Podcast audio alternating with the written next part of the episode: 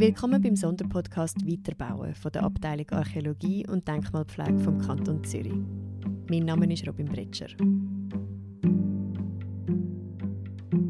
Seit 1994 gibt es in der Schweiz Denkmaltage. Bei diesen Tagen geht es darum, einem breiteren Publikum einen näheren Einblick in die Aktivitäten der Denkmalpflege und der Archäologie in der Schweiz und in ganz Europa zu ermöglichen. Mit der Ausbreitung des Coronavirus können die Denkmaltage nicht wie geplant stattfinden um der breiteren Öffentlichkeit trotz Pandemie eine Möglichkeit zu bieten, Tätigkeiten der Denkmalpflege aus einem anderen Blickwinkel oder in dem Fall eben Hörwinkel kennenzulernen, hat man beschlossen, einen Podcast zu produzieren. In der letzten Folge haben wir uns das Schulhaus im Lehn Winterthur näher angeschaut. Ein monumentaler Bau der Gebrüder Pfister aus den 20er Jahren. Die kantonale Denkmalpflege begleitet den Renovationsprozess von dem Gebäude und ist bestrebt, das Schulhaus möglichst im Sinn der Originalpläne der Architekten zu renovieren. Ohne natürlich die modernen Anforderungen, die man heutzutage an einer Schule hat, zu vernachlässigen. In diesem Projekt hat es auch Raum für Neues gegeben, wie zum Beispiel der neue Musiksaal im Dachstock. In der heutigen Folge geht es um eine Schule, wo noch sehr viel mehr Neues entstanden ist, nämlich ein ganzes Gebäude, wo zusätzlich zu einer bestehenden Schulanlage gebaut worden ist. Das Schulhaus Halden in Opfiken. Von den 20er Jahren geht es also in die 50er Jahre.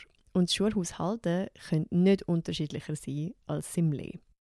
Der David Vogt, stellvertretender Kantonsbaumeister, erklärt die historischen Prozesse, die dazu geführt haben.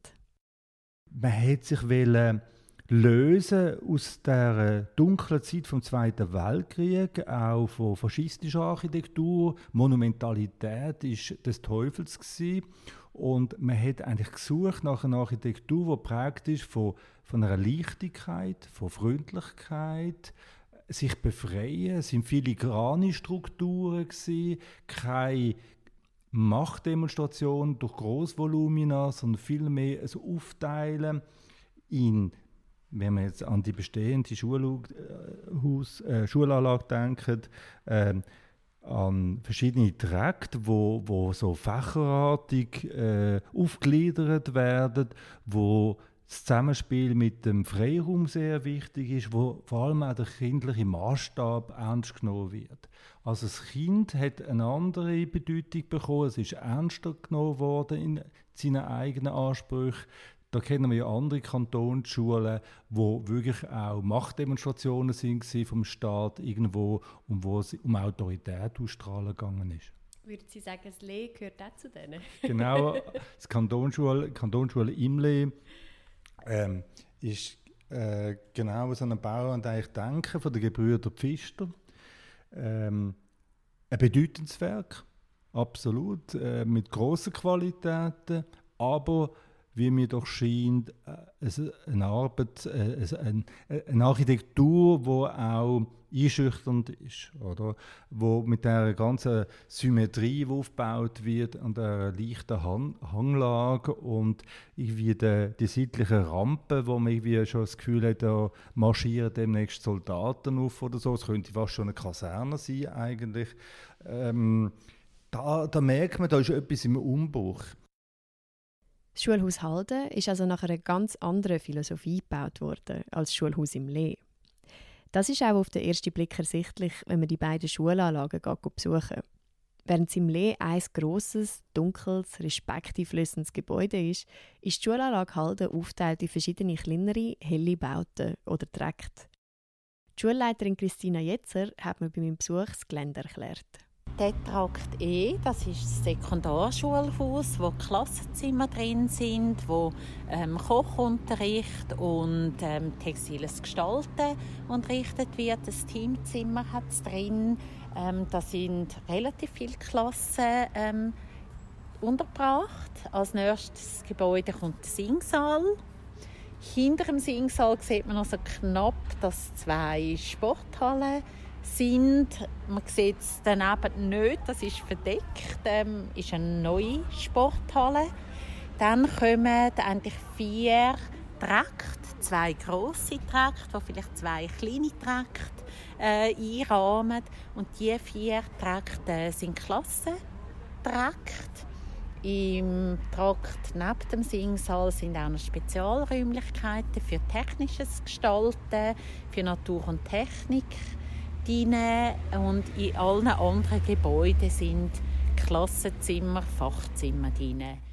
Was in dieser Aufzählung nicht enthalten ist, ist der Neubau, der vom Architekturbüro Guignard Saner in Zusammenarbeit mit der Denkmalpflege für die Schulanlage gebaut worden ist.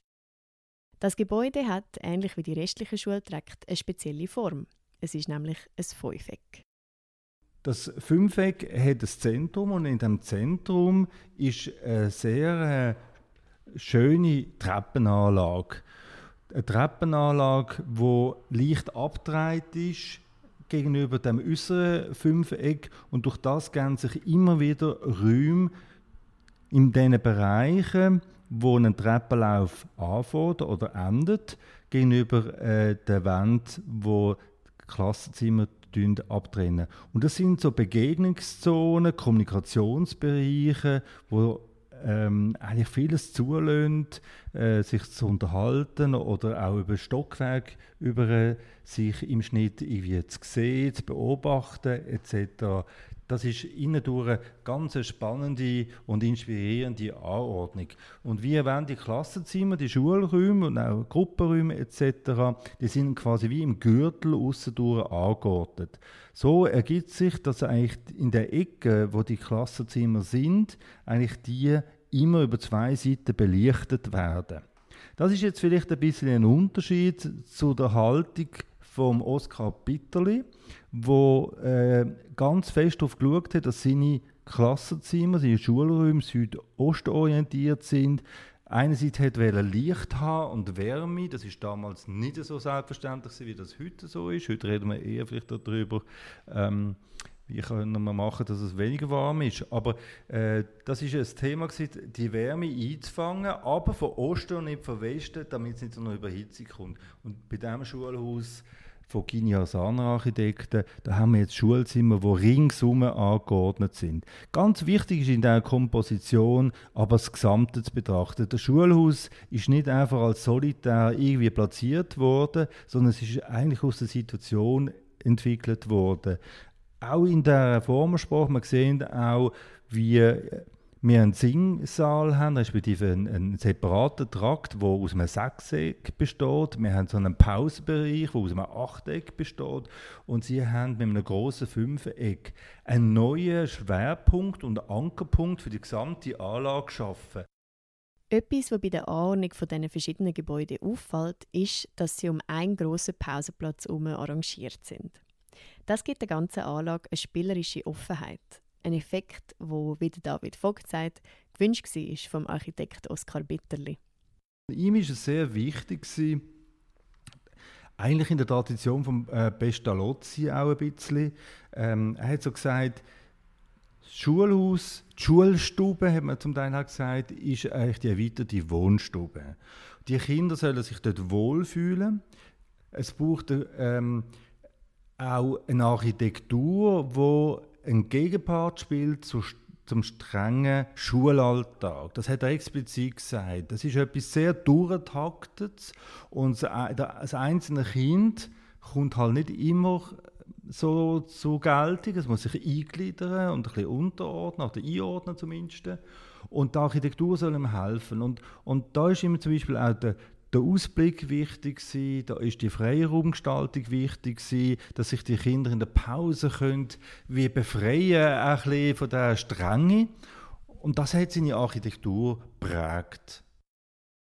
Was ich daraus herauslese, ist, dass man in den 50er Jahren in der Schularchitektur die Bedürfnisse von Kindern und Jugendlichen mehr berücksichtigt hat, als das noch Anfangs 20. Jahrhundert der Fall war. Eine Entwicklung, die tendenziell noch stärker geworden ist. Gerade in der Bildung hat sich in den letzten Jahrzehnten viel da und es gibt heutzutage verschiedene Bildungsmodelle, die anders sind als nur schon zu der Zeit, wo ich noch in die Schule gegangen bin. Etwas, was sicher sehr wichtig ist, das ist mit dem Lehrplan 21 gekommen. Ähm, das ist die Ausrichtung auf Kompetenzorientierung, dass man auch ähm, die Jugendlichen, äh, sage ich jetzt so, Kinder und Jugendlichen auch, auch ganzheitlich bildet und sie zu selbstverantwortetem Lernen anführt. Darum auch die Begrifflichkeit Lerncoaching, Es hat auch einen, einen Rollenwechsel oder ein, bisschen, äh, ein anderes Rollenverständnis für die Lehrperson bedeutet.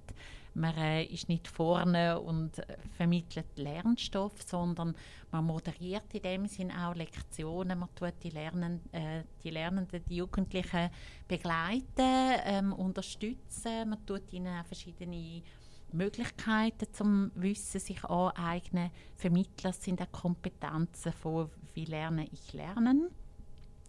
Es gibt verschiedene Modelle. Wir haben jetzt zum Beispiel an unserer neuen Primarschule das Kuchenmodell. Es gibt auch Lernlandschaften. Das sind dann wirklich Entscheidungen, die man trifft. Aber ich sage jetzt vielleicht, wenn Sie sagen, Sie sind Laien, ich glaube, was sich verändert hat, ist, dass man weniger möchte. Vorne ist die Lehrperson und die Klasse kommt Aufträge über und führt aus. Man möchte mehr, dass äh, Kinder und Jugendliche auf vielfältige Art und Weise eigenverantwortlich, auch eigenständig lernen.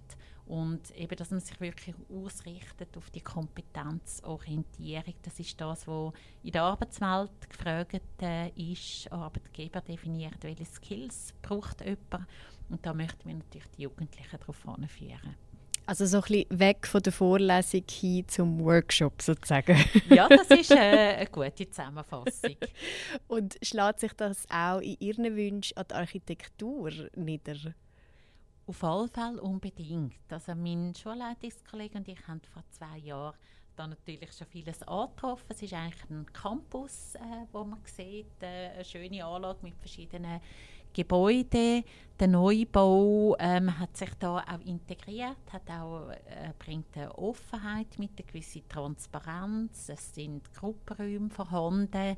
Das ermöglicht natürlich, dass man auch offenere Lernformen kann machen kann, dass man mehr in Gruppen schafft, die Jugendlichen selbstständig miteinander arbeiten.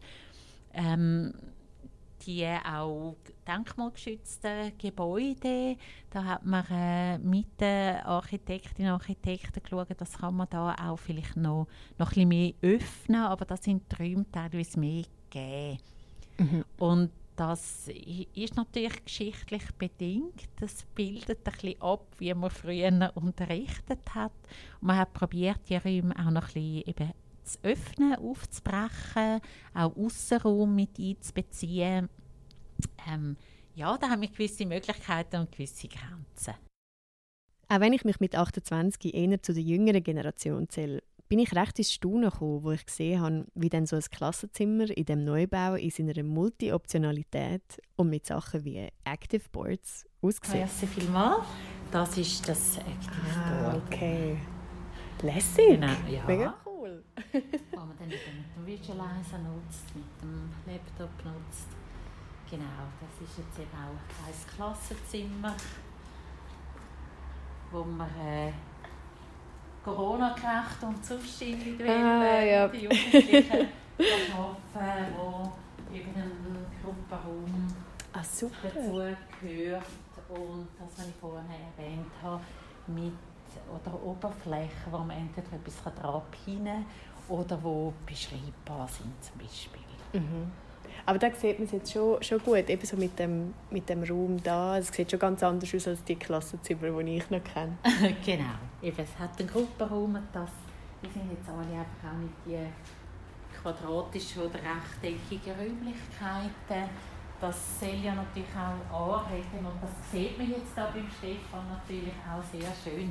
Man soll ja nicht es richtet auf den Frontalunterricht, man soll die, den Raum ein bisschen anders nutzen mit den breiten Sims ähm, dass man eben, dass die Jugendlichen viel mehr auch in, Gruppen, individuell, äh, Partnerarbeiten arbeiten. Mhm. Und ja, Räumlichkeiten dann keine andere Voraussetzungen, je nachdem, wie sie sind. Danke vielmals, Danke. Stefan. Sowieso hat der Neubau etwas sehr Verspieltes. Das sieht auch der David Vogt so. Haben Sie ähm, so ein einen Lieblingsteil von dem Schulhaushalt oder ein Lieblingsfeature, sagen wir? Ja, ganz eindeutig. Das ist die Kommunikationszentrale, wenn ich dem so sagen darf. Okay. Ich finde die, die Treppenanlage wunderschön. Ähm, das ist das ist jedes Mal ein Erlebnis, wenn man da äh, durch das Gebäude läuft und man ist wie gleichzeitig in verschiedenen Geschossen drin und man begegnet sich man kann unterschiedlichste Wege äh, nehmen. Und wenn wir dann auf den eigentlichen Geschossen sind, hat man eine große Offenheit unter den Klassenzimmern, aber keine, keine Offenheit, die einem würde stören, sondern eine, die einem inspiriert, eine, die wo ja, auch da wieder ganz im Sinn von äh, Oskar Bitterli und im Sinn von der 50er Jahre so eine positive Ausstrahlung hat, so eine Freundlichkeit, so eine einladende Geste macht, das gefällt mir enorm. Jetzt, als ich in die Geschichte vom Schulhaus Halden eingetaucht bin und seinen Neubau kennengelernt habe, kann ich auch gut nachvollziehen, warum der Bau den kantonalen Architekturpreis 2019 gewonnen hat. Der David Vogt ist der Jurypräsident bei diesem Preis. Und wir haben es schon gehört, ganz begeistert von der Art, wie der Neubau beim Schulhaus Halden Themen, die beim Bau von der ursprünglichen Anlage wichtig sind, aufgenommen hat, wie zum Beispiel die Offenheit, der Erholungsraum und gewisse spielerische Elemente. Der Neubau hat es also geschafft, Geschichte und Moderne unter einen Hut zu kriegen. Jetzt stellt sich die Frage, wie sieht es denn mit der Zukunft aus? Wie können wir sicherstellen, dass die Schulhäuser, die wir heute bauen, auch in Zukunft noch funktional sind und dass sich wandelnde Ansprüche an Schulen genügen? Über die Jahrzehnte sind die Vorstellungen vom Schul haben sich verändert. Und wenn wir heute ein Bauwerk erstellen für die nächsten 80 bis 100 Jahre, dann muss es einfach die Flexibilität aufweisen, dass das auch ein bisschen mitleben kann. Wir können natürlich nicht angehen und alle 20 Jahre, wenn eine neue Generation kommt mit Ideen, wie man auch noch unterrichten könnte, wie die Häuser abreißen und neu bauen. Und da haben manche alte Schulhäuser tatsächlich ähm, aufgezeigt, welche Qualitäten drin bergt sind, dass sie immer noch die Transformationen äh, haben können mitmachen Gerade auch bei der Kantonsschule Imle, der große Vorbereich, die, die Halle, es hat vor diesen Klassentrakt, die werden in Zukunft genutzt werden, auch für unterrichtähnliche Tätigkeit oder sich vorbereiten, Gruppenarbeiten zu machen, etc. Und ich glaube, wir müssen schauen, dass wir vor allem Strukturen erstellen, wo ich sage jetzt nicht gern multifunktional, das sind meistens schlechte Räume, so die Multifunktionsräume, aber Strukturen, die wirklich auch angepasst werden können. Das sieht Christina Jetzer ähnlich. Jetzt ein Anspruch, um das so benennen an Schulräumen, hätte ich, dass sie Veränderungen zulassen, dass sie eine gewisse eben Flexibilität brauchen. Wir haben das auch probiert äh, umzusetzen, gerade auch mit Architektinnen und Architekten, dass wir endlich ähm, immer so ein bisschen Multi-Optionen schaffen in den Räumen, dass man wegkommt von, das ist der Raum, in dem findet das Fach statt, sondern es sollten jetzt Räume sein, die man unterschiedlich nutzen kann. Und das wäre sicher etwas, dass man in diese Richtung weiterdenkt, einfach flexibel gestaltet und nutzbare Räumlichkeiten schaffen, die sich ein bisschen mitentwickeln können. Mit dem Wort mitentwickeln sind wir angekommen beim übergreifenden Thema für die Podcast-Serie und für Denkmaltag 2020, beim Weiterbauen. Beide Schulhäuser, die wir in diesem Podcast kennengelernt haben, sind gute Beispiele dafür, wie ältere Bildungsstrukturen mit modernen Ansprüchen verbunden werden können, indem man weiterbaut. Ums Weiterbauen geht es in der nächsten Folge, wenn ich mich mit dem Kantonsplaner Wilhelm Natrup über die Zukunft vom Kanton Zürich unterhalte. Das war für diese Woche. Danke fürs Zuhören.